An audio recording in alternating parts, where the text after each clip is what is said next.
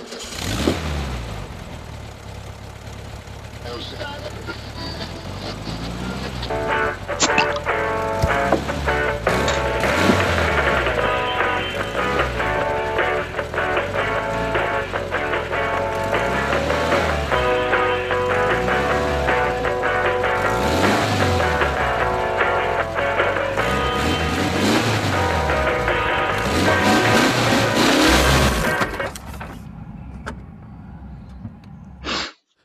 dir gerade ein Bier geöffnet? Man muss dir irgendwie den qualitativen Verfall dieser Serie Rechnung tragen. ah, von langer Hand vorbereitet. Ähm, Schönen guten Abend. kein Alkohol am Steuer. Das geht nicht. Ähm, Kommt auf an, wo man ist. Alkohol im Podcast ist okay. Außer in Bayern. Dreimal, zweimal, weiß ich nicht. Ähm, Und außerhalb der Drei-Meilen-Zone.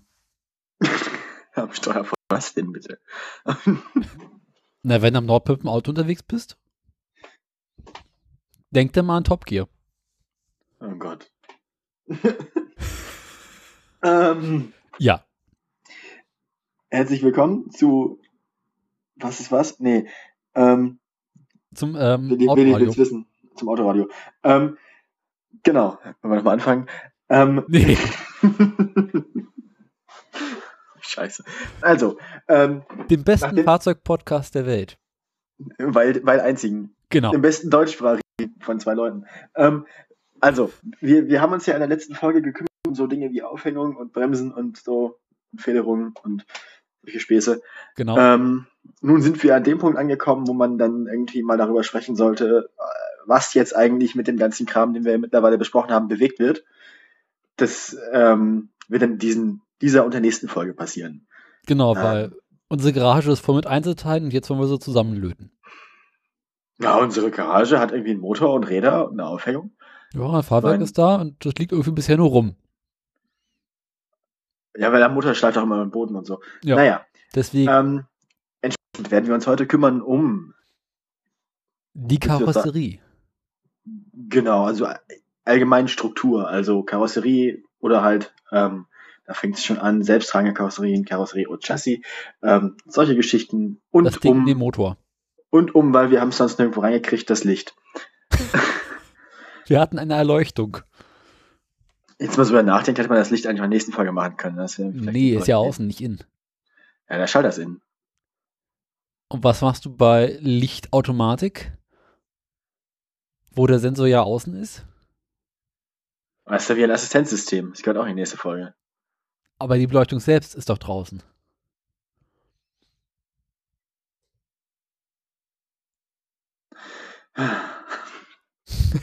Wollen wir mal anfangen? Äh, nee, lieber nicht. Gut, ähm, fangen wir einfach mal an. Du wolltest Genau. jetzt etwas definieren, lieber Daniel. Ja, also die Karosserie. Definition der Karosserie. Ähm, wo haben wir es? Hier haben wir es. Die Karosserie kommt von dem französischen Wort Karosse, welches so viel bedeutet wie Kutsche. Ich bin mir sehr sicher, dass man das nicht so ausspricht. Karosse? Nee, das war Spanisch. Das letzte Wort, der letzte Buchstabe ist wahrscheinlich immer stumm, ist Kaross oder so. Karosse. Keine Ahnung. Um Gottes Willen. Das sollten die Franzosen besser erklären. ich- Meinst du, einer von unseren drei Zuschauern ist Franzose? Äh, Zuhörern ist Franzose? Ich bin mir nicht Ah, sicher. pff, je ne sais pas.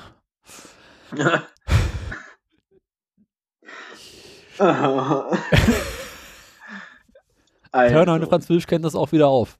Ja, Genau. Ähm, eine Karosse ist, also die Karosserie beschreibt quasi den gesamten Aufbau des Fahrzeuges und bei selbsttragenden Karossen reden wir auch dabei von dem Unterboden. ja. Ähm, die Karosserie hält alle einzelnen Bauteile zusammen und verteilt somit auch die Nutzlast des Fahrzeugs. Also alles, was du oben reinpackst, kannst du somit besser auf die vier Räder verteilen. Äh, einer der weiteren Gründe für die Karosserie ist, dass sie die Krafteinwirkungen, die durch Motor und Straße und Umwelteinflüsse äh, stabilisiert und das Ganze besser zusammenhält. Mhm. Äh, ein weiterer Grund für die Karosserie ist äh, auch, dass es nicht so häufig reinregnet, beziehungsweise ähm, dass es irgendwie warm oder kalt wird, wenn man es möchte. Mhm. Was aber dann später bei Innenraumkonzepten kommen wird in der nächsten Folge. Gibt es sonst etwas noch zu Sinn und Zweck zu sagen? Ähm, eigentlich nicht. Nee. Ähm, Berichten Sie über die Anforderungen. na gut, Anforderungen gehen ja fließend über den Sinn und Zweck. Also Karosserie hat man jetzt im Wesentlichen dazu, dass es nicht zieht und nicht reinregnet. Ähm, für aerodynamische Zwecke, ähm, die, die Anforderungen sind also im Prinzip, dass das Ganze aerodynamisch designt sein sollte. In den meisten, zumindest ist heute eine der Anforderungen. Ähm, oft hat sie auch eine stru- eine strukturelle Funktion, dass sie halt stabil sein soll. Sie soll einigermaßen gut aussehen, zumindest muss sie demjenigen gefallen, der sie sich ausdenkt. Ähm, wir haben einige eindrucksvolle Beispiele, wo das hinführen kann.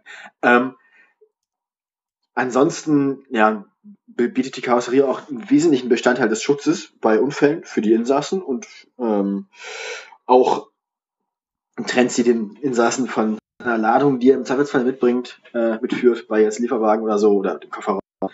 Ähm, ja, also im Prinzip ist die Karosserie so das, was den Fahrer aufbewahrt und vor der Außenwelt schützt und im Zweifelsfall auch vor sich selbst und dem Fahrzeug. Genau.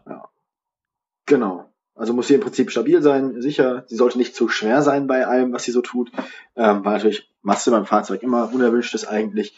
Die Aerodynamik habe ich schon angesprochen. Gut, wasserdicht ist jetzt je nachdem, was für ein Auto man hat, mehr oder weniger wichtig.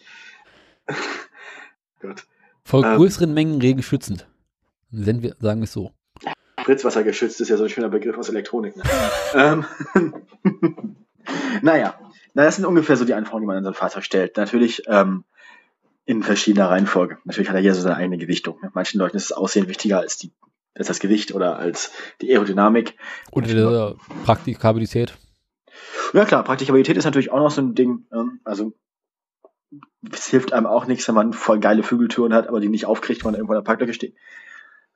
Äh, Ja. Solche Sachen. Also, wie gesagt, es gibt sehr viele Dinge, auf die man achten muss, wenn man eine Karosserie designt, wenn man verlegen ist, das tun zu müssen. Ähm, was für Optionen hat man denn da jetzt? Also, wie geht's weiter? Äh, also wenn man jetzt so überlegt, okay, ich möchte jetzt ein Auto bauen als Automobilhersteller, muss ich mir erstmal überlegen, was habe ich eigentlich vor, als Auto zu bauen. Wenn ich zum Mhm. Beispiel sage, ich möchte das Auto besonders variabel haben, also äh, hinten Aufbaumöglichkeiten haben, angefangen von einer Pritsche hin zu Transporter, hin zu Bus, hast du nicht gesehen, ähm, dann würde ich zum Beispiel das Chassis-Konzept empfehlen, über das du später reden möchtest, wie wir es Mhm. ähm, kennen aus dem VW-Bus und Konsorten. Ähm, so möchte man es besonders leicht und stabil haben, also zum Beispiel bei Sportwagen, welche ja besonders hohe Kräfte aushalten müssen und trotzdem so viel wiegen sollen, äh, wäre das System des äh, Monocoque sehr sinnvoll, wie zum Beispiel beim McLaren P1. Ähm, sagt man sich, okay, ähm, soll sehr leicht, stabil, preiswert sein, soll sich aber nicht besonders veränderbar sein. Also, man heißt, sich vorgenommen, das Auto soll so aussehen und ich möchte nicht später aus ein Cabrio zu machen. Dann wäre ähm, das Space Frame eine gute Sache, über das ich später reden werde. Mhm. Ähm, sagt man sich, okay, ich möchte so eine gute Welt aus allem, also äh, soll nicht so teuer sein in der Produktion, soll relativ stabil sein, soll nicht zu schwer, aber nicht zu leicht sein und Zu leicht? ja, also muss nicht zu leicht sein Muss nicht leicht sein, okay. Genau. Ja. und soll mir so gewisse Möglichkeiten bieten, die Karosserie oben drauf zu verändern, dann wäre die selbsttragende Karosserie recht sinnvoll, wie man sie so bei mittlerweile fast allen handelsüblichen Autos kennt. ja. Also wie zum Beispiel Golf, Polo, was weiß ich. Also im Prinzip bei allen üblichen Personenkraftwagen. Ja. Dann muss man sich darüber Gedanken machen, äh, welches Material möchte ich benutzen. Mhm. Äh, soll es relativ robust, stabil sein und nicht so viel kosten und auch nicht so viel technisches Know-how bedarfen, ist Stahl immer eine ganz gute Sache. Stahl ist immer eine gute Sache. Genau, sage ich mir, okay, äh, ich habe ein bisschen mehr technisches Know-how und soll ein bisschen stabiler sein und vor allem nicht so viel wiegen und darf auch dann Produktion etwas mehr kosten, kann man darüber nachdenken, verstärkt Aluminium zu benutzen. Sagt man sich, okay, äh, ich habe eigentlich keine Ahnung, aber es soll schön leicht sein, es will kosten, äh, nicht rosten, aber auch nicht ähm, besonders tragfähig sein und äh, ich komme ja aus der UdSSR, also würde ich Kunststoff nehmen, wie man es zum Beispiel im Trabi und im Wartburg kennt. mhm. sage ich mir, okay, ich bin Brite, ich bin im Jahre 1920 stecken geblieben, dann wäre Holz eine gute Idee. Wie zum Beispiel bei Morgan und verschiedenen anderen britischen Herstellern. Ja. So ist das eben, wenn man irgendwann von der Zivilisation abgeschnitten wird durchs Meer. Ne? Genau. Also, und ja. Jetzt übernehmen Sie und reden Sie mal über das Chassis. Genau, das Chassis. Das ist so die ursprüngliche Bauform. Das kennt man noch aus dem Kutschenbau. Man hat unten drunter so einen Rahmen, der im Prinzip nicht viel mehr macht, als die Räder, den Motor und die Aufhängung miteinander zu verbinden. Ähm, und alles weitere wird quasi oben drauf gebaut, von außen dran. Dieser, dieses Chassis kann verschiedene Bauformen wieder haben. Also es gibt, also es, auf Deutsch übrigens Rahmen, das ist so das, was man dann nennt. Ähm, was man so am meisten kennt, ist der Gitterrahmen. Das ist dreidimensional aufgebaut, eben aus Dreiecken meistens wegen der Stabilität, der einfach, wie gesagt, bloß die Aufhängung, Antrieb miteinander verbindet. Äh, alles weitere wird dann daran angebaut. Ähm, so ein Rahmenkonzept und das Chassis-Konzept insgesamt braucht immer eine komplett autonome Karosserie. Das heißt, ähm, sämtliche Teile, die man von außen sieht, größere Blechteile oder so, ähm, sind alle nicht wirklich strukturell wichtig, sondern sind quasi dann bloß dazu da, Wasser abzuweisen oder die Aerodynamik zu verbessern oder einfach das Aussehen, Schmutz abzuweisen. Man kann so ein Auto quasi komplett nackt machen und man sieht dann bloß noch diesen Rahmen aus, äh, aus diesen Stahlrohren oder oft auch Aluminiumrohren, ähm, wobei da oft sehr Stahl verwendet wird bei solchen Gitterrohrrahmen. Ähm, einfache Bauformen waren früher eben äh, der Leiterrahmen. Das sind zwei Stahlprofile, die parallel verlaufen, mehr oder weniger, in der Mitte verbunden sind durch Querstreben. Ähm, hat den Unterschied zum Gitterrahmen, dass er nicht dreidimensional ist, sondern mehr oder weniger flach. Das ist also ein flacher Rahmen, wo die Räder der Motor angebaut werden und nach oben hin in die Höhe auch alles angebaut werden muss. Dagegen der Gitterrahmen, der hat ja eine eigene Höhe. Der ähm, umschließt dann oft auch ähm, die Fahrgastzelle mit.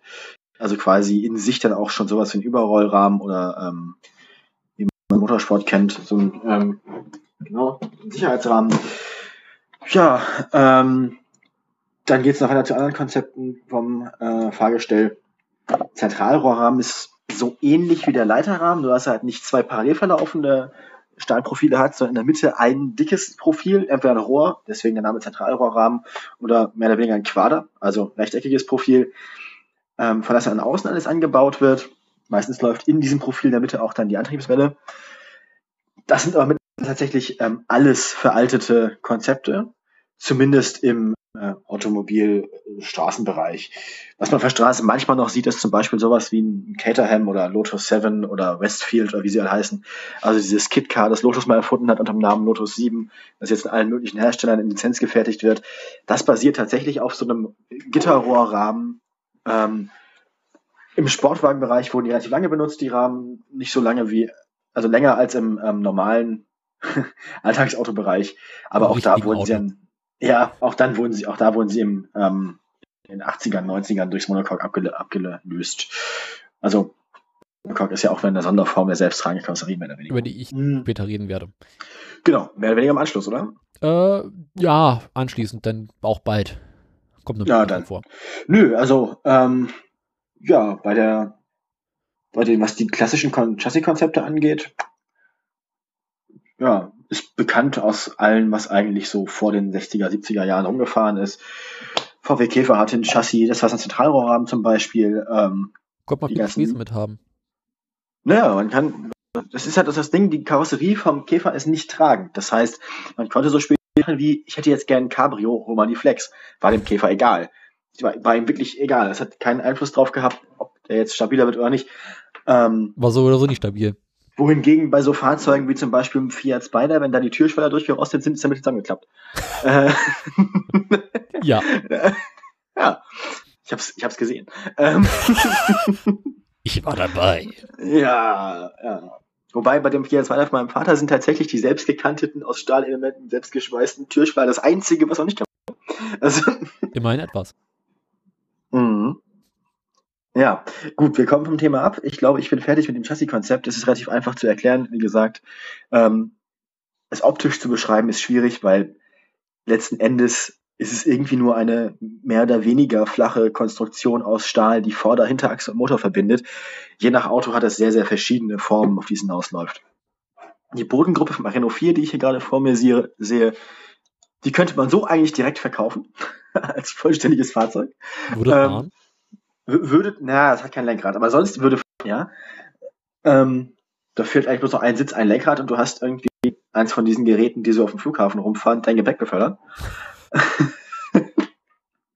Das ist also, das sieht eigentlich aus wie so ein, naja, ist halt wie so aus eine Schubkarre mit vorne und hinten vier Rädern, also jeweils zwei Rädern.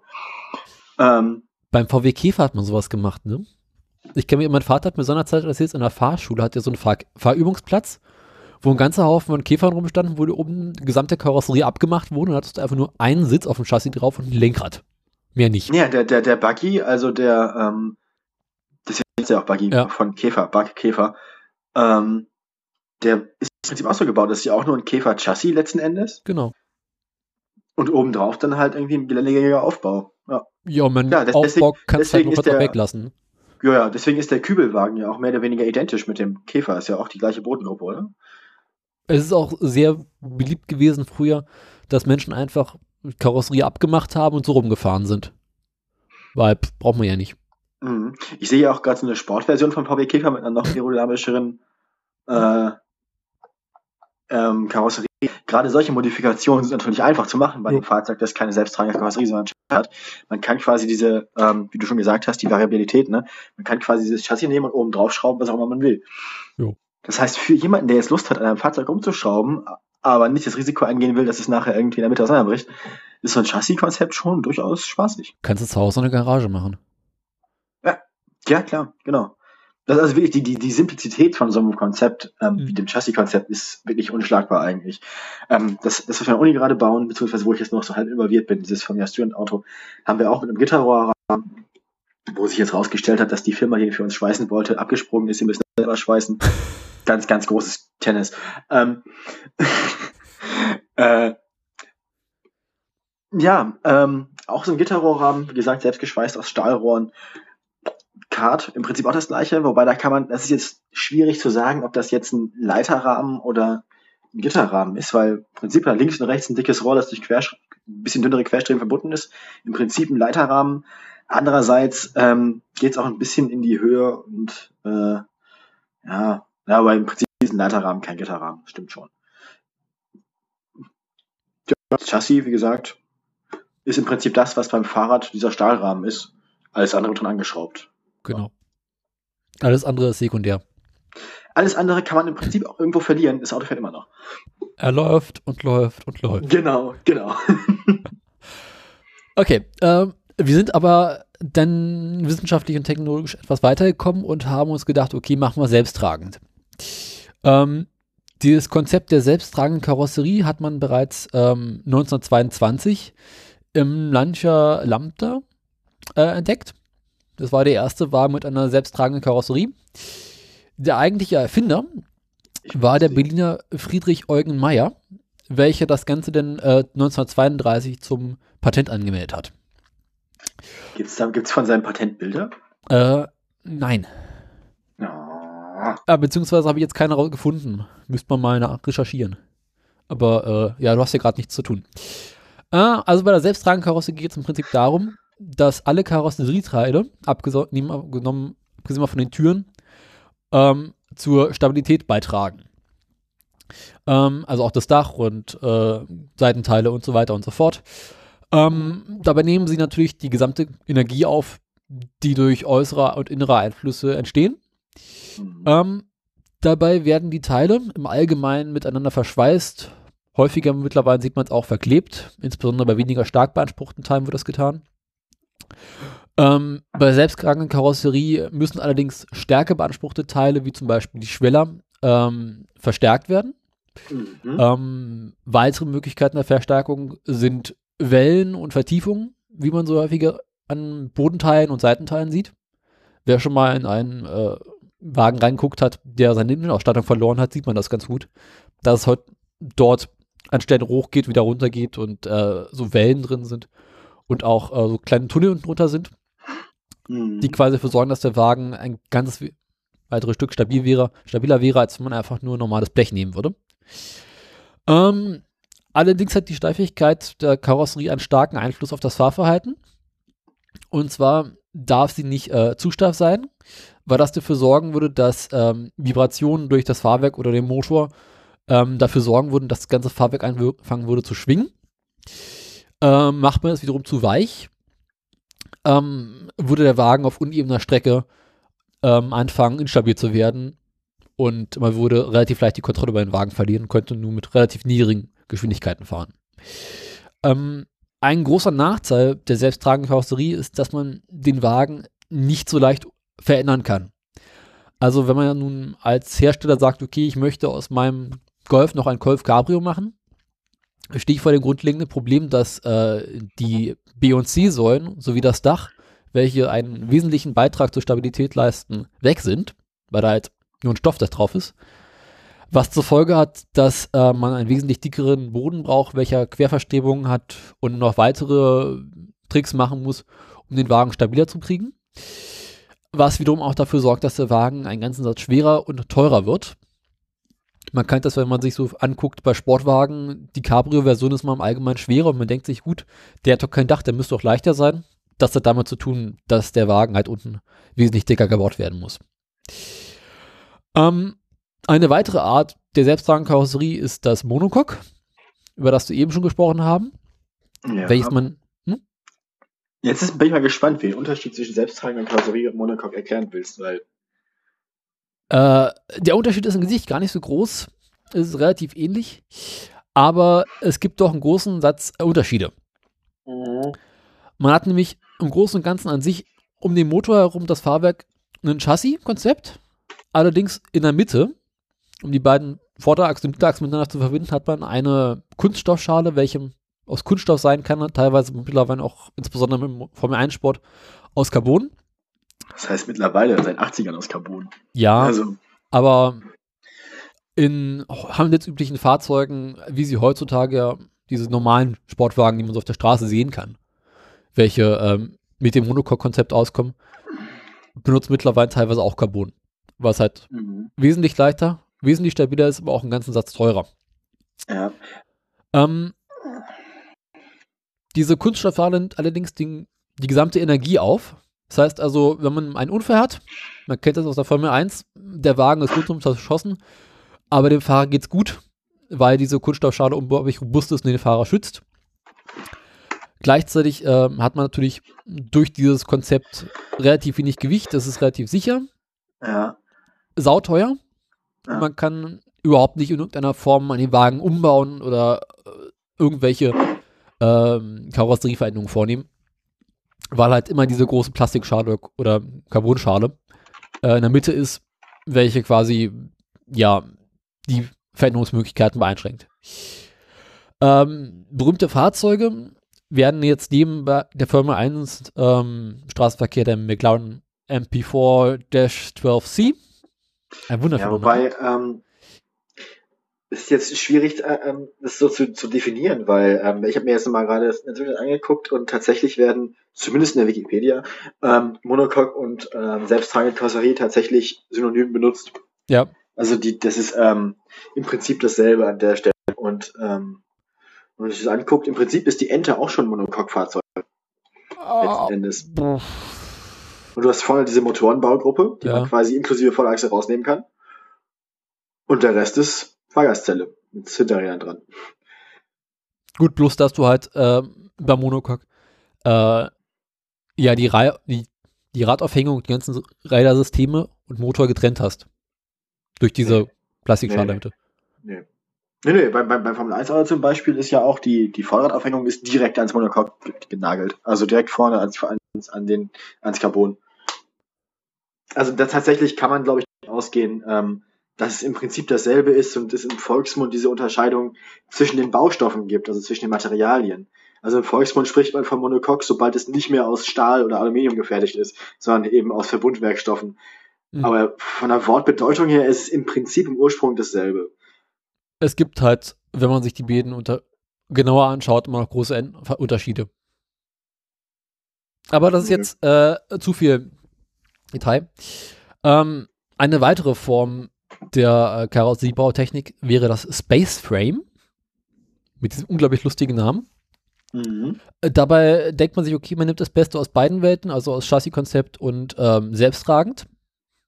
Was man macht, ist, man nimmt äh, ein Fahrzeug, eine Karosserie komplett, ähm, schneidet oben das Dach raus, unten in der Bodenplatte schneidet man Stücken raus, sorgt dafür, dass das Ganze ordentlich miteinander verbunden ist und fertig ist das Ganze.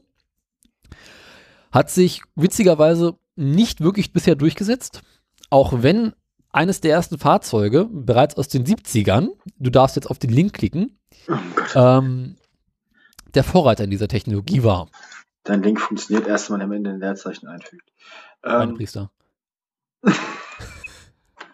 Der AWS Shopper.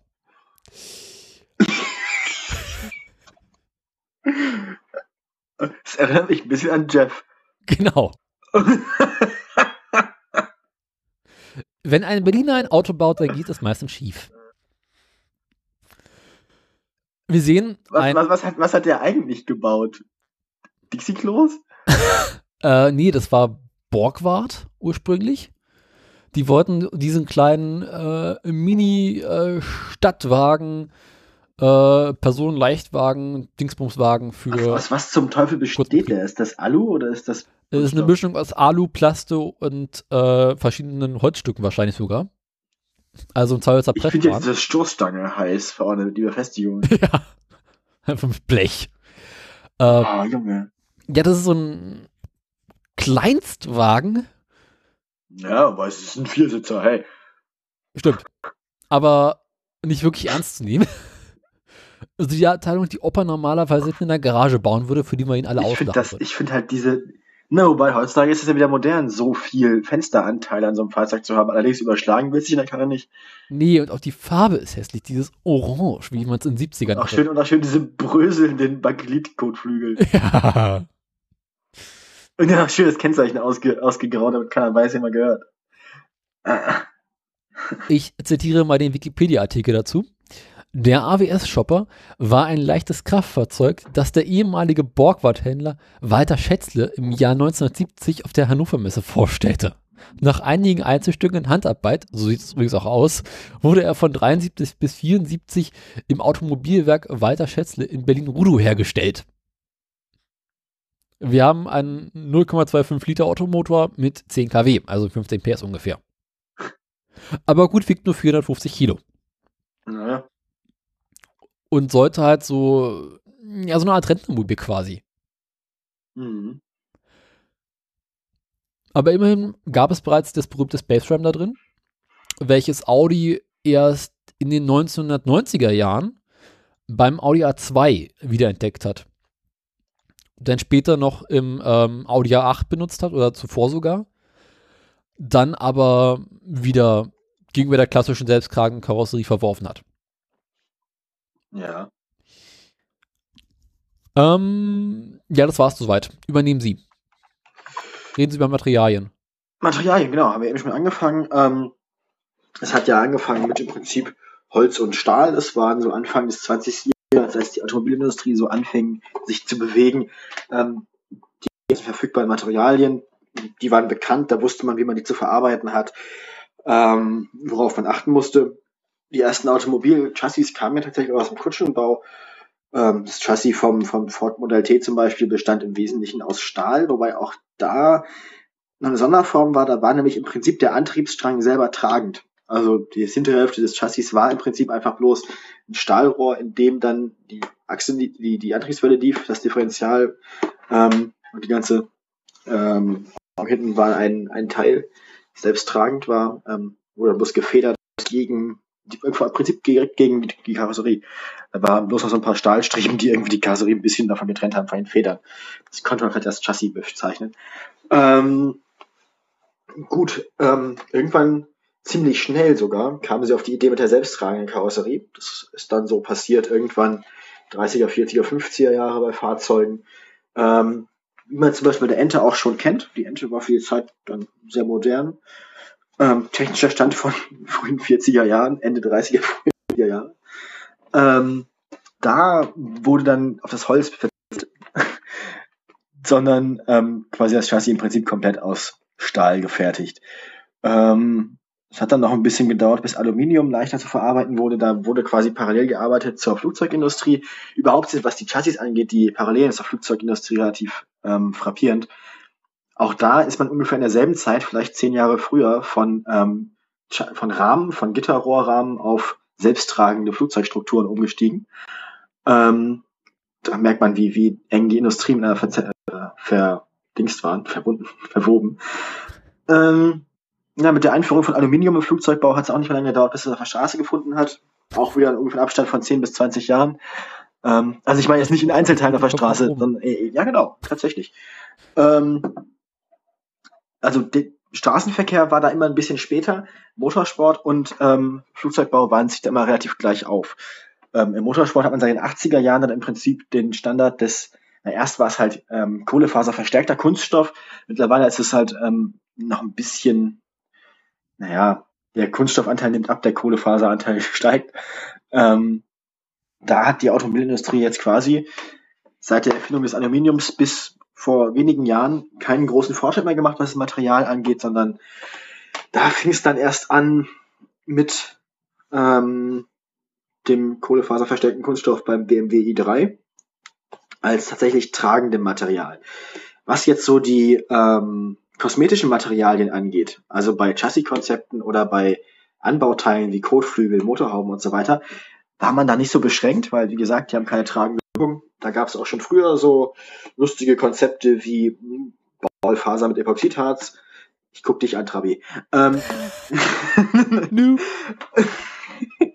ähm, überhaupt Plastikstoßstangen kennt man ja auch schon von so lustigen Fahrzeugen wie dem frühen Ford K. Ganz, ganz furchtbar. Vorne und hinten diese dicken, grau-schwarzen Plastik. Aber die hatten einen entscheidenden Vorteil, die Plastikstoßstangen. Scheiße billig. Ja, und wenn du irgendwo gegenfährst, ist scheißegal. Das ist beim Ford KI scheißegal. Aber da ist halt noch diese Stoßstange drin, ne? Weil überleg mal, du hättest heute eine Stoßstange einen Kratzer. Das ist nicht schön. Ja, es würde da nicht auffallen bei dem Ding. Ja. Gehst mit Sandpapier naja, rüber. Ähm, wie gesagt, bei, bei allem, was bei allem, was nicht tragend war, äh, wurden schon früh Kunststoffe verwendet. Ähm, oder auch Stoffbespannung. Deswegen waren die frühen Enten ja auch gerne Cabrios, wie ich gelernt habe. Äh, man konnte einfach ein ungefähr einmal ein Meter großes Stück Stahl sparen, man das einfach am Dach weggelassen und durch Stoffbespannung ersetzt hat. Das war beim ersten 4500 auch so. Naja. Den gab es ja quasi nur als äh, Stoffverdeck ursprünglich. Mhm. Ja, genau. Ähm, ja, im Prinzip das mit den Materialien an der Stelle auch schon. Was jetzt die Vor- und Nachteile der Materialien gegeneinander ähm, angeht, ist schwer zu sagen. Im Prinzip ist das Ziel ja immer, bei möglichst wenig Gewicht eine möglichst hohe Steifigkeit zu erzielen, zumindest bei ähm, tragenden Bestandteilen. Deswegen auch diese sukzessive ähm, Weiterentwicklung von Holz über Stahl, Aluminium hin zu ähm, Kompositbaustoffen wie halt ähm, Glasfaserversteckten Kunststoff und Kohlefaserversteckten Kunststoff, also GFK und CFK. Ähm, die ganzen kosmetischen Teile, über die ich schon sprach, da ist es dann weniger wichtig, ob die stabil sind. Deswegen wurde da vor allem auf Gewichtsreduktion und Preis gesetzt und eben Plaste eingesetzt. Ja. ja. Ich denke, damit haben wir die Materialien auch relativ zügig durch. Und es geht dann weiter. Sendungsradio Autoplan. Es geht ähm, weiter mit den Bauformen. Bauformen. Genau. Weil jetzt muss man natürlich überlegen, dass wir wissen, welche Materialien genau. wir benutzen und äh, was für ein Auto wollen wir eigentlich bauen, lieber? Genau, wie soll es denn aussehen? Ja. Äh, wir unterscheiden bei den Bauformen prinzipiell erstmal die verschiedenen Fahrzeugklassen. Mhm. Beginnen wir mit den Kleinstwagen, auch Minis genannt. Da zählen dazu Fiat 500, Smart und also wohlgemerkt der, der Novo 500, der alte, ne? Nova 500. Auch der, der neue, neue noch. Das, ja, laut, Kleinstwagen? Laut Wikipedia ja. zieht er zu Kleinstwagen. Das ist, schon, ist aber auch schon enger, hart an Grenze ja. ne, zum Kleinwagen. Ist aber kleiner als ein Polo weil der gehört zum Beispiel zu der Kleinwagenkategorie. Mhm. Wir gehen über dann zu der Kompaktklasse, wo zum Beispiel so Sachen drin sind wie Golf, BMW 1er, Ford Focus. Ähm, dann kommt schon die Mittelklasse. Das sind mhm. dann so Fahrzeuge wie der Passat, Mercedes C-Klasse, BMW 3er. Obere Mittelklasse, Fünfer zu, zu nennen, Audi A6, Mercedes E-Klasse. Oberklassefahrzeuge wie die S-Klasse natürlich. Ah, auch das. Marshal Göring has arrived. Genau. Aber das war ja keine S-Klasse deiner Zeit. Das war noch was anderes. Ja, das was. Ja. Äh, auch der so allseits beliebte Tesla Modell S ist ein Oberklassefahrzeug. Oberklasse, ja. Auch dann wäre dann der BMW 7er. Dann kommt es schon zu diesen komischen SUVs. Sports Utility Vehicle. Vehicle ah, ich kann nicht mehr sprechen. Weiß ich. Autos, Bums, zack. Äh, die, die immer in Berlin in der zweiten Reihe parken. Genau, die. Diese Prenzlauer die mit ihrem Porsche Cayenne meinen, zum, zum, zum Bio-Supermarkt fahren zu müssen, 150 Meter die Straße runter. Genau.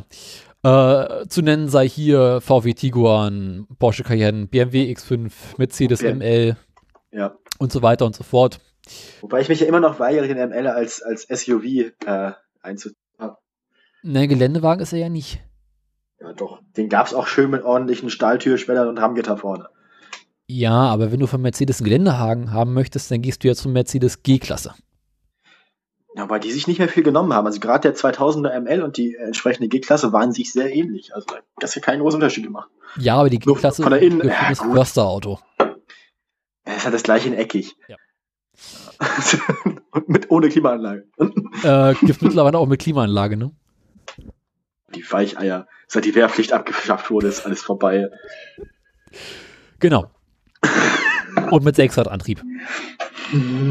Weitere Fahrzeuge, die uns nennen werden, wären zum Beispiel der Land Rover oder der Jeep. Relativ berühmt. Du hast aber hier Geländewagen dann. Genau. Ich rede ja gerade über Geländewagen. Das ist aber nicht gesagt. Ich sagte gerade eben, als ich über die Mercedes G-Klasse redete, welcher zu Geländewagen gehört, wie zum Beispiel Land Rover oder Jeep.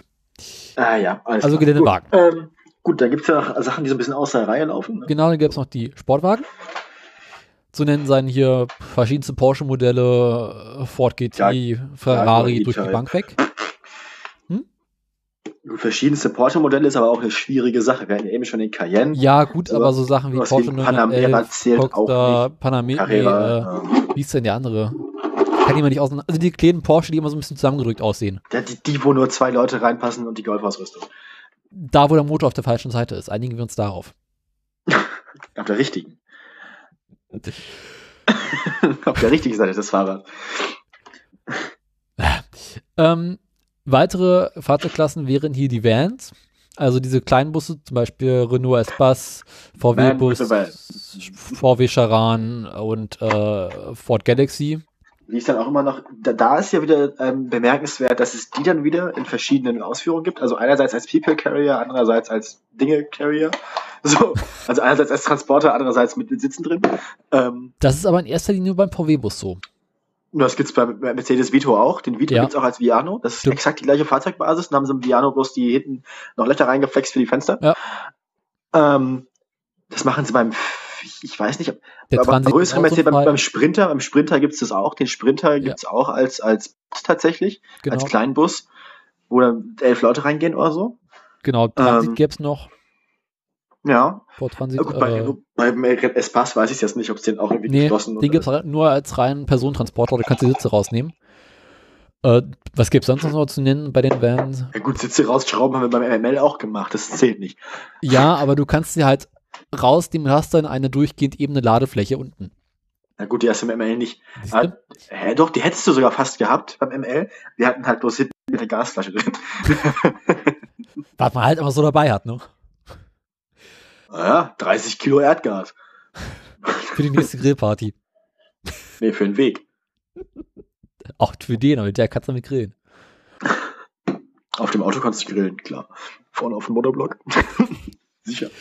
Ähm, dann unterscheiden wir auch die verschiedensten äh, Bauformen. So angefangen, so Sachen wie Cabrio, Coupé, Limousine, Kombi, Transporter, Pickup. Was ist eigentlich jetzt der Unterschied zwischen einem. Was, wie, was, was sind jetzt eigentlich die Bauformen von Sportwagen? Also Spider. So. Erklär mir das mal. Äh, Sportwagen ist ja prinzipiell nur eine Fahrzeuggattung.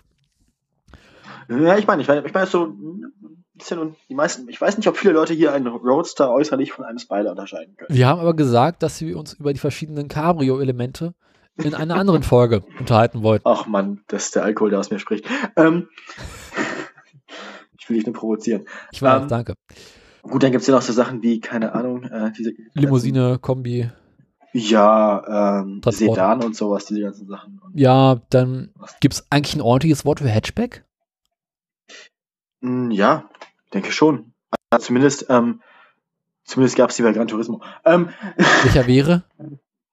Hatchback, was mal, suche ich mal raus. Also laut Wikipedia ist es immer Fließheckfahrzeug, aber das finde ich so zum Kotzen. ja. Ja. Hatchback, genau. Fließheckfahrzeug ist halt, Aber das ist, Genau. es klingt so falsch, weil Hatchback ist halt diese äh, Fahrzeuggattung Golf, Polo, hast du nicht gesehen. ja, das sind zweitürige, ja genau, das sind, das sind, das sind Kleinwagen mit Fließheck und zwei, zwei Türen, ja. Das Aber- ist das, was damit im Englischen tatsächlich im, im engeren Sinne, ne?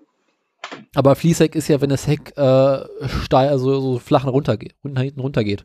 Nö, das ist, wenn es hinten, wenn es hinten quasi so um 45 Grad Winkel oder ein bisschen flacher, wenn es halt quasi so, wenn es keine Stufe hat, sondern einfach vom Dach, vom Dach bis zur letzten Kante hinten, ähm, in so einem 45 Grad Winkel oder halt so abfällt, so im Hang abfällt und dann senkrecht runtergeht.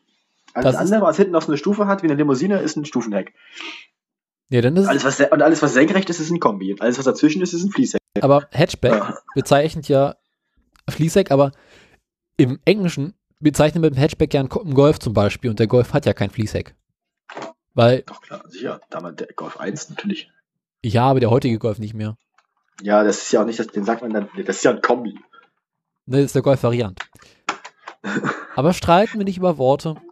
Taten müssen folgen. Also wenn das, also wenn das kein Fließheck ist beim Golf 1, Mensch. Der Golf, ja, auf jeden Fall. Oder beim Golf 2 auch. Ah, Golf 2. Nee. Warte mal, wo haben wir ihn denn? Golf 2, wo haben wir ihn denn? Moment. Live googeln der Wiki. Äh, Quatsch. Hatte ich nur gerade hier. War. VW Golf 2, ja, sicher. Aber da wird es schon ein bisschen steiler, aber es ist. Also wird wesentlich gerade steiler. So. Das ist dann auch schon fast kein Hatchback mehr. Das ist dann fast eher ein Kombi tatsächlich. Ja. Also unter Fließheck verstehe ich ja tatsächlich noch Golf Und 1. den gab es ja auch schon als Fünftürer. Dann ist ja wirklich vorbei am Golf. Auch zu nennen wäre seinerzeit der Dreier Kompakt, Ende der Mhm. 90er. Geile Fließheckkarre. Äh, totales Preuauto, aber egal. Ja. Ja. Aber cool war er, gebe ich zu. Ja, klar.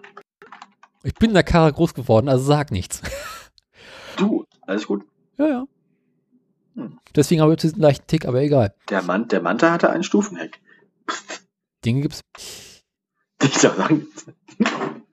Verrückt. Haben wir sonst noch irgendwelche Bauformen eigentlich nicht? Nee. Wobei, der spätere Manta, der Manta CC, das Coupé, Wir fahren ist mal. wie ein Fließheck. Mann.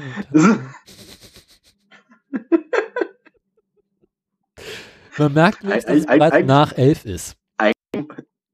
Drei Minuten. Ja, aber bereits Eigentlich, nach eigentlich, eigentlich müsste man den Manta in der Folge erwähnen, einfach nur aus Gründen. Wie, äh, warte mal.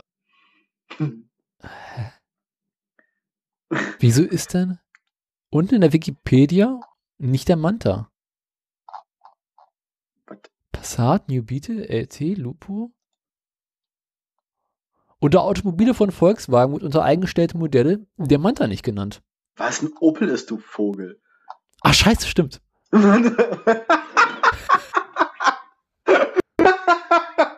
Ich kann dir sagen, womit ich gerade Manta verwechselt habe. Und zwar mit dem äh, Scirocco, mit dem ersten. An den musste ich gerade denken. Tust du ihnen beiden Unrecht. Ich mag beide nicht. ja, okay. Sekunde jetzt. Also Opel Manta, ja. Genau. Ja. Ich bin auch so durch, ey. Ich merke, dass ich heute um neun aufgestanden bin. Ah, ja. Der Manta war auch wirklich hässlich. Ja, es ist beim Opel Manta echt schwierig zu entscheiden, ob der erste oder der zweite hässlicher war. Oder der erste ist eigentlich was ganz cool. Aber der Opel GT war schick. Aber bestimmt, bestimmt fuhr der sich scheiße. Aber ich meine, die Steigerungsform wäre natürlich der Opel Calibra. Opel Calibra. Oh der ja, Nachfolger da, von Manta. Da gab es ja auch eine ganz fiese DTM-Version von, Oh Gott. die auch böse hässlich war. Opel Calibra Keke Rosberg Edition. Mhm. Aber ich gebe zu, weißen erst, Sportfelgen. Ah. der erste Opel Manta, heute geht er wieder. Ja, Heute ist er wieder okay, Retro, Retro. genau, aber damals, oh Gott. Die Konstruktion basiert auf dem Opel Vectra, auch schon kein schönes Auto. Aber erst beim zweiten. Wann hat, wann hat, oh, oh, also, ähm, ich frage mich gerade, wann eigentlich Opel zuletzt schöne Autos gebaut hat. Ähm, Kadett C. Oh, okay. Würde ich jetzt mal sagen. Opel Kadett C. Hm, Kann man machen, ja. Der ging noch. Und zwar, Zumindest nicht mit ausgelacht. Aber auch nur als Coupé. Und beim Kadett D war es dann vorbei. Lassen wir uns mal kurz den Kadett D angucken. Sie hatte aus wie ein geprägter Golf. Ja. Der Kadett D war einfach nur langweilig. Aber Steuerungsform von Kadett D ist natürlich der Kadett E. ja, macht so. It got worse. Also, also von, von Kadett C, D zu E sind sie halt so quer durch VW klauen direkt, direkt ist nach Frankreich. So die direkt quer bei Renault eingeschlagen in der Designabteilung. Ja, halt Opel, ne? Ah. Opel Astra F ist ja der Nachfolger. Ja. Und seitdem haben sie auch quasi ein neues Auto mehr produziert. Na, der Kadett hat ja auch mit dem Kadett A angefangen in den 50er, 60er Jahren. Opel Cascada. Was zum was zum Fick ist ein Opel Cascada? Habe ich noch nie gesehen. Aber ist hässlich, doch, hast du garantiert gesehen. Nein, ich habe noch nie sowas in der freier Wildbahn gesehen, zumindest nicht bewusst. Opel Cascada ist doch dieser komische, warte mal, Kadett E Astra Opel Insignia, ey. G Meint ihr H das ernst? Cascada, doch, doch. Ja, dieses unglaublich hässliche Cabrio von Opel. Habe ich ein oder zweimal auf der Straße gesehen. Kriegst du laufende Kotzen bei, wa?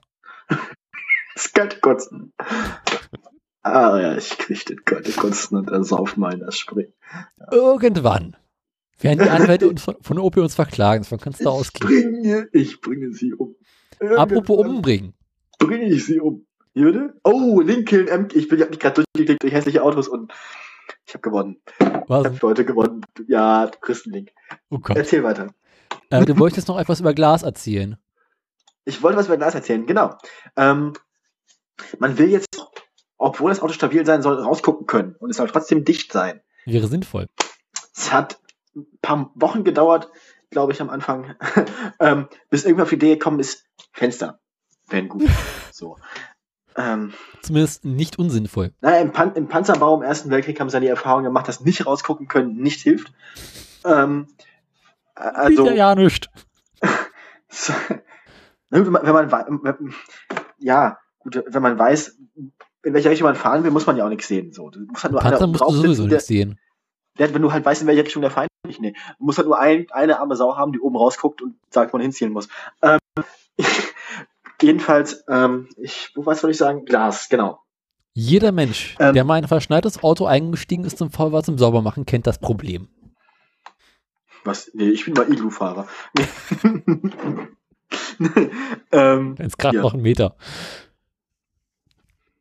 ähm, Ah, er kommt. ah, hm. Oh, oh. ja. Äh, ich habe gerade das Bild des Lincoln KX an. an Der erinnert an mich so ein bisschen an Megatron, keine Ahnung. nee, das Auto von Walter White. Ähm, wie ist er denn nochmal? Ja, ja, ja. ja, ja Äh, Aztek, äh, mh, von welchem Hersteller?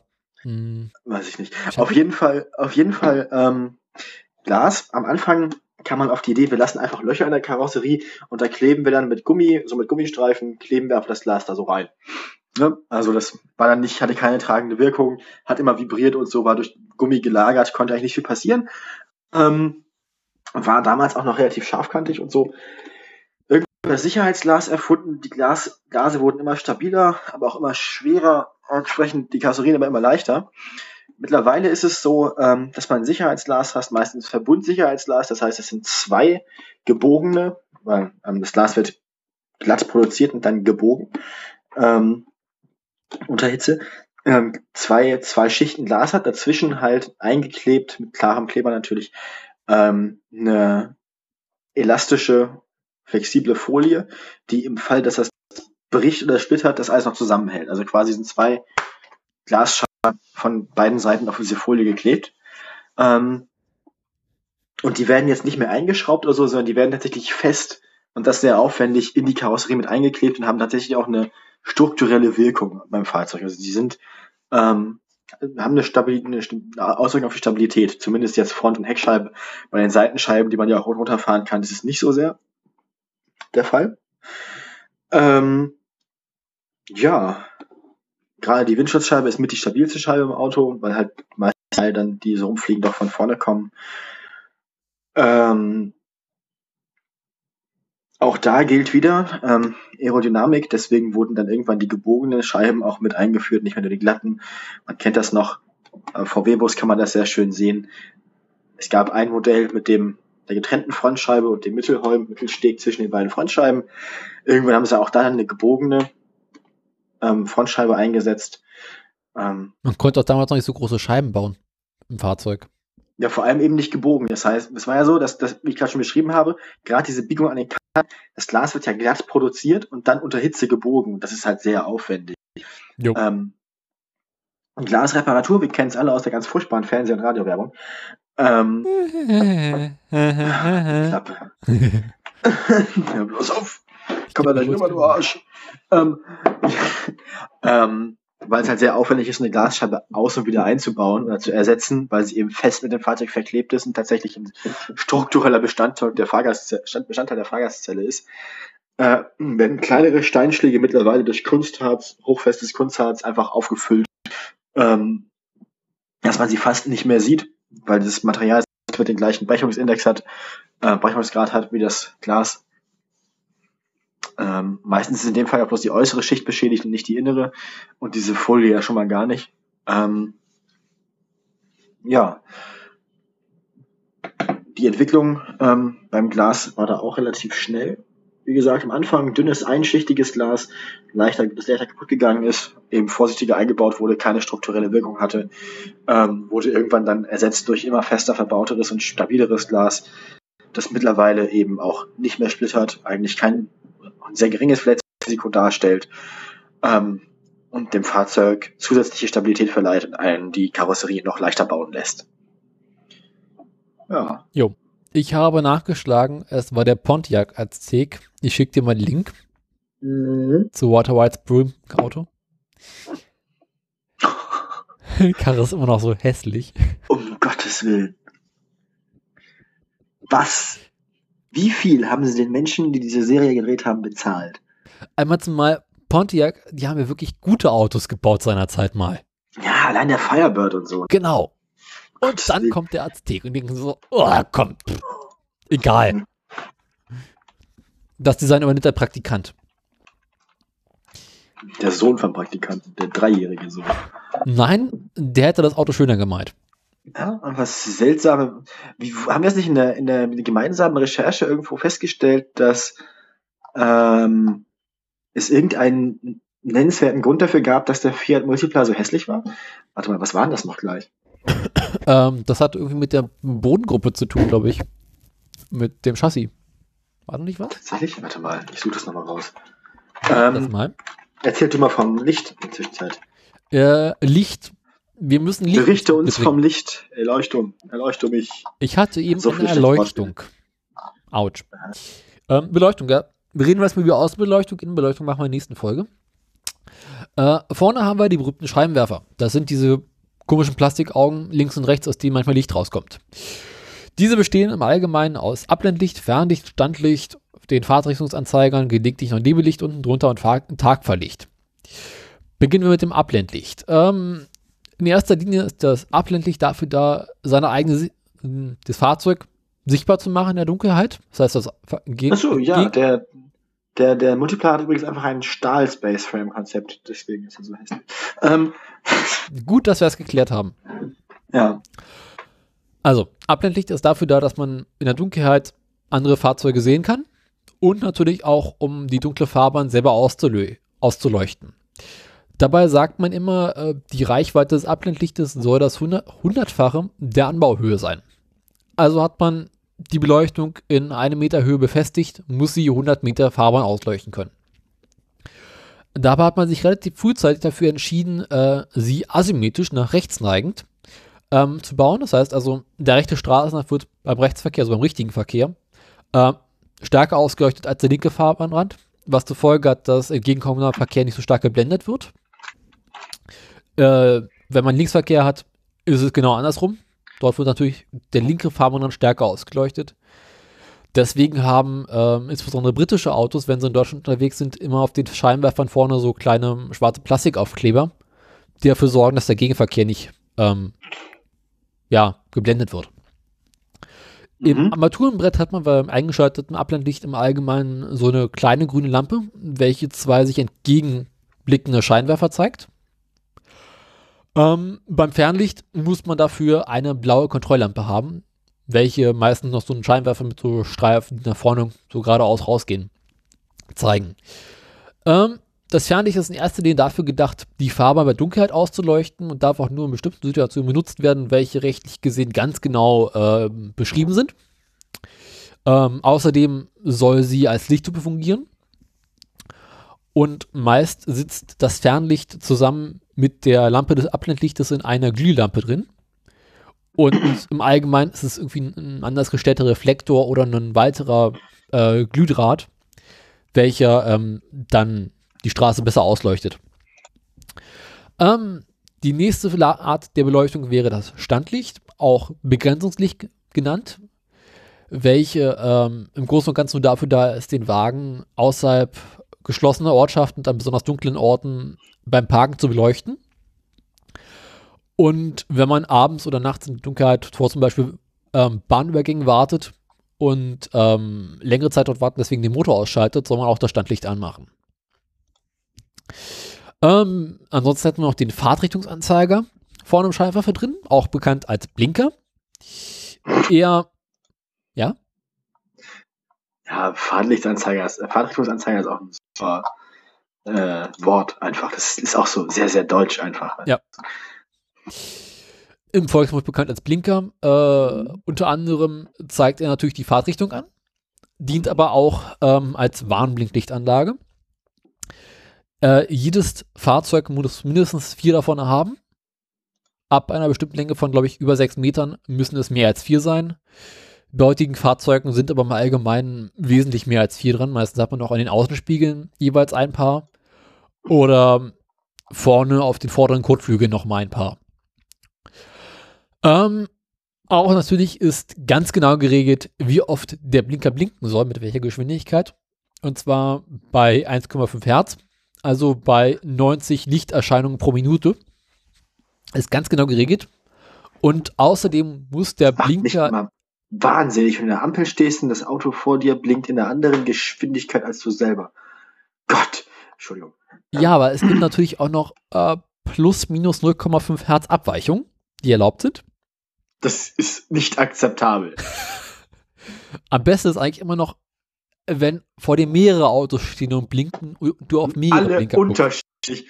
Und du hast das Geräusch, nein, nein, das, das Schlimmste ist, du hast das Geräusch von deinem eigenen Blinker. Ja. Das hast du ja nicht. Aber das ist nicht synchron mit Nee. dem Blinker. Aber es ist, es ist, es ist, die laufen miteinander vorbei, die Frequenzen. Genau.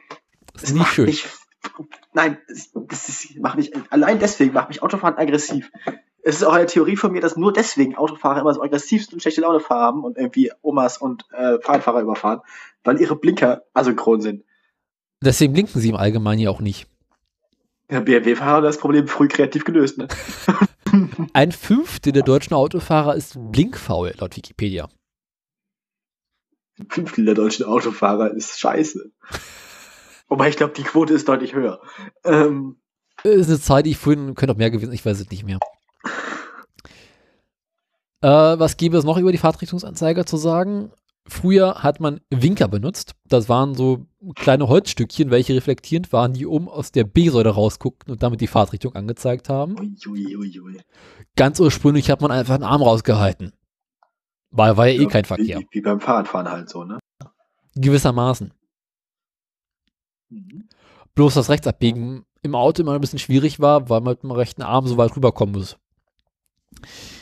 Ähm, gebe allerdings noch eine weitere Beleuchtungsart, um wieder zurück zum Thema zu kommen. Und zwar das Nebellicht. Welches im Allgemeinen. Oh, ja. Was sagst du? Das macht mir am meisten Spaß mit Nebelscheinwerferfahren. Deppenlicht, ne? nee, Deppenlicht ist der rechtsgesetzte Blinker, der nach der Autobahnabfahrt immer noch an ist. oder ich, oder dass ich überall parken, Licht, beide Blinken gleichzeitig an. Also, ähm, Nee, ich denke da immer äh, dieses adaptive, dieses Kurvenlicht, was da immer eines der Nebellichter in der Kurve anmacht. Ähm, das kann man schon so machen. Ist dann halt bescheuert. Ja. Weil bringt nicht viel. Aber egal. Nebellicht. Äh, Im Allgemeinen relativ flach über den Bogen montiert. Soll ähm, bei schlechter Sicht, also bei Starkregen, Nebel, Schneefall und Konsorten, ähm, für, für bessere Sicht sorgen, insbesondere über den Boden. Und im Gegensatz zum Abblendlicht oder dem Fernlicht, welches sich an den Regen- oder Schneeflocken äh, reflektieren würde, weniger blenden. Mhm. Weil wer jemals das Fernlicht bei äh, Nebel oder ähnlichem angemacht hat, wird sehen, ist schlechte Idee. Es blendet vor allem dich selber. Genau, Wesentlichen. ist eine sehr bekloppte, bekloppte Idee. Dafür hat man das Nebellicht, welches aber auch rechtlich gesehen nur bei richtig schlechtem Wetter benutzt werden darf. Also dafür gibt es jede Menge Richtlinien und Gesetze, welche sagen genau, wann du das Nebellicht benutzen darfst. Ähm, eine der weiteren ähm, Beleuchtungseinheiten vorne ist das immer mehr kommende ähm, Tagfahrlicht. Ähm, dabei gibt es verschiedene Arten, das anzusteuern. Äh, relativ üblich war lange Zeit, den Hauptscheinwerfer zu benutzen und einfach nur mit weniger Leistung die ähm, Glühlampen zu benutzen. Mhm. Ähm, Haken daran ist, dass natürlich dadurch die Lebensdauer der Lampen unglaublich verkürzt wird. Und man relativ schnell festgestellt haben, dass, hat, dass es eine relativ bekloppte Idee ist. Deswegen benutzt man dafür heutzutage mittlerweile eigene Lampen, beziehungsweise setzt mehr und mehr auf diese LED-Leuchtstücken, ähm, welche man meistens unterhalb Mhm. Des Scheinwerfers oder unten in dem unteren Teil des Kühlergrills sieht, Mhm. welche überhaupt nur dafür da sind, dass man bei starkem Sonnenschein besser gesehen werden kann als ohne. In Ja. einigen, ja, Nee, alles gut, erzähl weiter. und in einigen Ländern ist es mittlerweile sogar Pflicht, tagsüber mit Abblendlicht oder auf jeden Fall Tagverlicht unterwegs zu sein. Ist das nicht sogar hier so? Äh, Also- nö. Hier darfst du tagsüber Aber, nicht unterwegs ich sein. glaube, ich glaub, man muss immer ein nicht abstellbares Tagverlicht haben bei Neuzulassungen, oder? Also man muss es nicht, also man muss es tatsächlich nicht benutzen bei Autos, die es nicht haben. Also Ja. Blendlichtpflicht ist nicht, aber Neuzulassungen müssen, glaube ich, ein Tagverlicht haben, oder? Ich weiß Wenn ich mich nicht irre. Also auf jeden Fall, ich weiß auf jeden Fall, dass du in Österreich äh, mit Tagverlicht unterwegs sein musst. Ja. Und wenn du keins hast, auf jeden Fall Abblendlicht benutzen musst. Mhm. In anderen Ländern ist es sogar vorgeschrieben, mit Abblendlicht zu fahren. Ja, also mit dem, den, mit dem Fiat 500 fahre ich auch immer nur mit Abblendlicht rum die ganze Zeit. Also, Äh, Ich bin meistens mit Tagverlicht unterwegs, weil irgendjemand, der Vorbesitzer meinte, man müsste unten so LED-Tagverlichter reinmachen. Und ich dachte mir so, ja, pff, okay. Nicht Automatik an und lass unten die Tagverlichter leuchten. Halten die Glühlampen Mhm. länger. Äh, laufen wir einmal ums Auto rum. ja. kommen wir am hinteren Ende an. Dort haben wir das Rücklicht.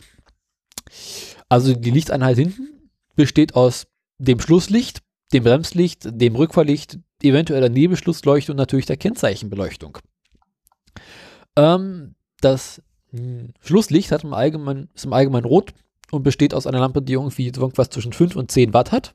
Das sind relativ übliche Leistungsstärken. Mhm. Dann gäbe es noch das Bremslicht, welches stärker sein muss als das Rücklicht. Mittlerweile setzt man sogar teilweise dort auf Rücklichter ein, welche unterschiedlich stark angeleuchtet werden, äh, angesteuert werden. Das Bremslicht hat vorgeschrieben 21 Watt Leistung auf jeder Seite.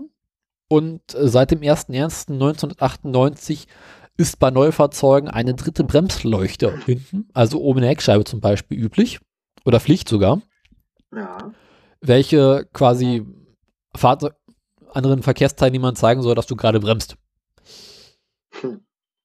Ja. Dann gäbe es mittlerweile auch noch das Rückfahrlicht, von dem man mindestens eins haben muss. Bei vielen Pkw sind heutzutage mittlerweile sogar zwei üblich, welche anderen Verkehrsteilnehmern signalisieren sollen, dass du gerade dabei bist, zurückzufahren, beziehungsweise dass du kurz davor bist, deinen Wagen zurückzusetzen. Und dass es jetzt äh, eine schlechte Idee wäre, hinter dem Wagen aufzuhalten. Dann kommen wir zur Nebelschlussleuchte, welche seit einigen Jahren mittlerweile auch Pflicht in Fahrzeugen ist. Das ist eine besonders helle rote Leuchte, die meistens unten äh, im Dings in der Stoßstange befestigt ist oder beziehungsweise hinten auch in der Rückleuchte. Ähm, welche fahr anderen Fahrzeuge hinter dir bei besonders schlechter Sicht äh, zeigen sollen, dass du da bist. Sie darf allerdings nur benutzt werden bei Sichtweiten unter 50 Metern. Ansonsten ist es verboten Mhm. und darf mit einer äh, Bußgeld, oh nee, Verwarngeld, wer ist denn das? Äh, das kleine Knöllchen äh, von bis zu 25 Euro äh, belangt werden. Dann gäbe es noch äh, die Kennzeichenleuchten, die welche im Allgemeinen weiß sind und jeweils um die 5 Watt haben Leistung, äh, welche anderen Verkehrsteilnehmern gewährleisten sollen, auf dein Nummernschild zu schauen. Bei Dunkelheit, also dass, äh, wenn du dich in der Dunkelheit benimmst wie ein Arschloch, ähm, Verkehrsteilnehmer dich anzeigen dürfen will, auf indem sie dein Nummernschild sehen. Welches wiederum für die verschiedenen Automobilhersteller eine Herausforderung ist, das Nummernschild so zu bauen, dass es sichtbar ist, aber die Lichtquelle, also die Lampe, äh, selbst nicht sichtbar ist, aber trotzdem das Kennzeichen in einem Winkel von, ich glaube, 7 Grad ähm, beleuchtend hat, da, äh, tut. Weil die Lichtquelle selbst, also die Lampe darf nicht den äh, Verkehr hinter dir beleuchten, also blenden. Und muss deswegen ähm, indirekt irgendwie eingebaut sein. Bei verschiedenen Herstellern gibt es zum einen die Möglichkeit, das Kennzeichen weiter ins Fahrzeuginnere reinzustecken und dann außen Lampen dran zu haben oder in der Stoßstange links und rechts eingebaut. Äh, was gäbe es noch? Also die Fahrzeugautomobilhersteller lassen sich da verschiedenste Ideen einfallen, um ihre Kennzeichen anzuleuchten. Ja. Und alles ist natürlich ganz genau geregelt. Mhm. Schön finde ich auch mal selbst leuchtende Kennzeichen. Auch teurer Spaß. Äh, welche nicht legal sind. Habe ich aber auch schon öfter gesehen dafür, dass sie nicht legal sind. Ist aber also in Deutschland ist nicht erlaubt. In Japan mittlerweile ist es erlaubt. Mhm. Da äh, sind so LED-Paneele, welche von hinten äh, das Nummernschild anleuchten, sehr beliebt. Ja, das ist quasi mehr oder weniger ein durchsichtiges Nummernschild aus weißem Ja. Plastik da, sondern äh, naja. Und was es mittlerweile auch gibt, sind diese reflektierenden Nummernschilder, aber sind auch nicht erlaubt. Ja, wobei die, die weißen, diese, dieses weiße, das ordentlich poliert ist, dieser weiße Lack, der reflektiert ja schon ordentlich. Ja. Also, Aber nur das zu haben, ist auch nicht erlaubt. Nur das zu haben sowieso nicht, klar, aber ja. Also braucht man zusätzliche Beleuchtung natürlich. Äh, ich glaube, das war's dann auch zum Thema Beleuchtung schon bereits. Innenraumbeleuchtung machen wir in einer anderen Folge. Ja, gut, ich meine, die Innenraumbeleuchtung ist jetzt ja auch irgendwie kein, sieht man ja nicht von außen. Die drei Funzen, die eh mal kaputt sind. Und, und, und alle durch seltsame Mechanismen bedient werden. Es gibt, glaube ich, fast kein Auto, das dafür einfach nur einen normalen Schalter hat. Und du musst immer auf die Lampe an sich draufdrücken oder so, ne? Also Schalter sind relativ üblich. Sind manchmal so Taste, die du draufdrücken kannst. Oder so Kippschalter. Also ich, bei fast allen, die ich bisher so kannte, musste man immer auf die Lampe an sich draufdrücken, also auf den ganzen, ne? Hä? Was für ein Stuss? Ja, beim Fiat 500 ist es, glaube ich, so. Bei Okay. dem ML war es sowieso, da musstest du auch die einzelne Lampe, also komplett reindrücken ins, in, in, Also die Lampe selber.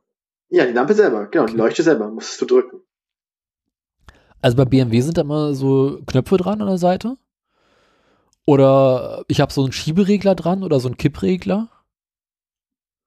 Beim Alpha seinerzeit war die Lampe eh drin kaputt, deswegen stört es nicht weiter. Das weißt du nicht, wie sie funktioniert hat aus. Oder wie sie hätte funktionieren sollen. Ich hatte hinten auf der, Rückla auf der Rückbank so eine Lampe, welche, wenn man längere Zeit über Kopfsteinpflaster gefahren ist, immer unten rausgefallen ist.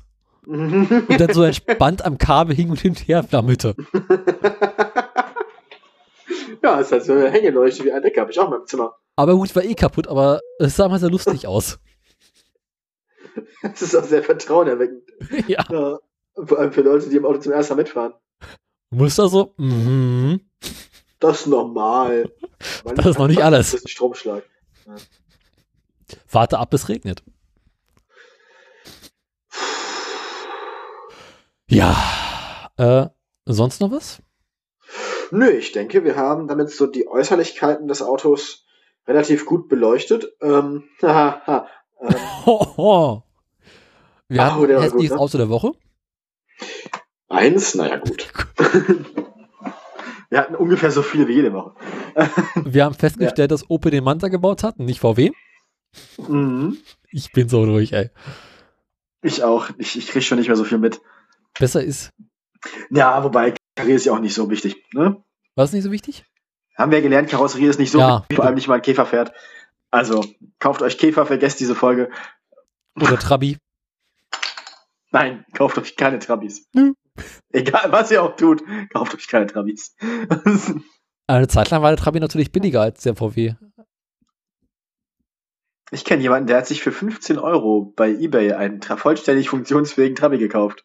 Für 15 Euro. 15 Euro. Also nach der Wende Ja, selbstverständlich. hast du die für ein paar Mark bekommen, also so einstellig.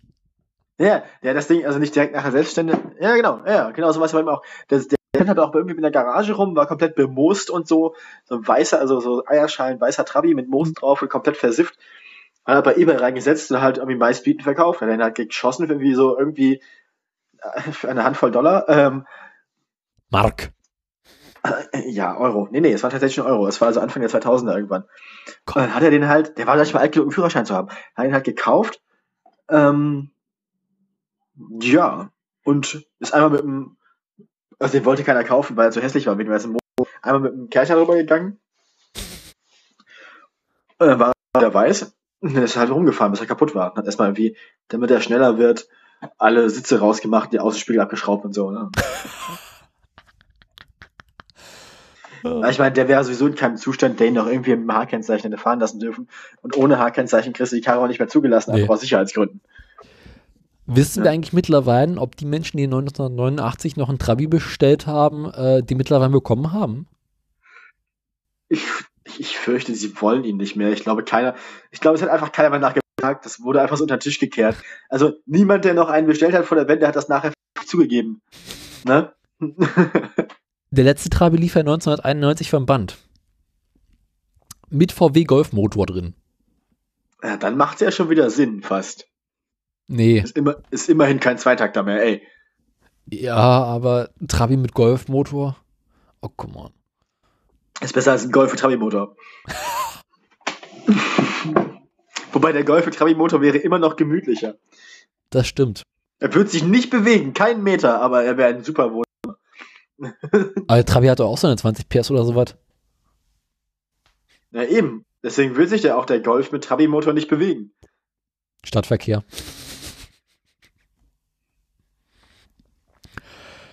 Aber das machen wir in einer anderen Folge. Trabis zerlegen, ja. Boah, li lieber nicht.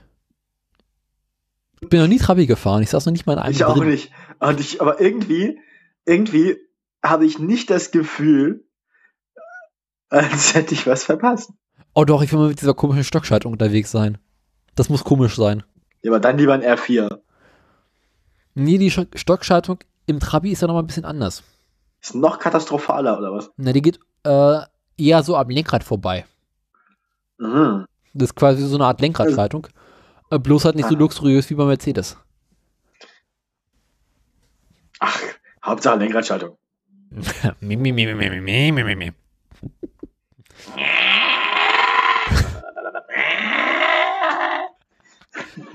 Das war jetzt ein Plastroller. Outro! Schnell!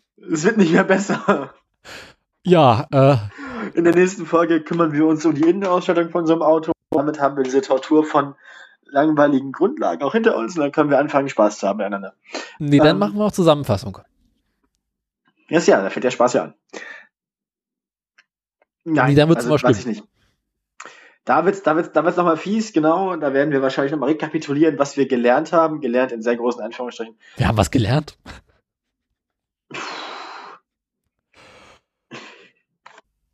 Eventuell vielleicht. Eventuell vielleicht haben einige Leute was gelernt. Aber ich glaube, eigentlich sind wir mittlerweile auch bloß noch so ein, na, es ist halt, wir sollten uns die Auto rein, wir sollten das Auto Unfall nennen. Ungefähr so ist es, ne? Du meinst die Tochter auch mal am Kü- Kühlergrill. Ja, also eigentlich, eigentlich will das hier niemand sehen oder hören, aber wenn man an der Webseite vorbeikommt, fährt man doch langsamer und dreht den Kopf, ne? So, ähm, keiner, der uns hört, will es freiwillig zugeben vor seinen Freunden. Das erklärt die erstaunlich hohen Downloadzahlen. Ja.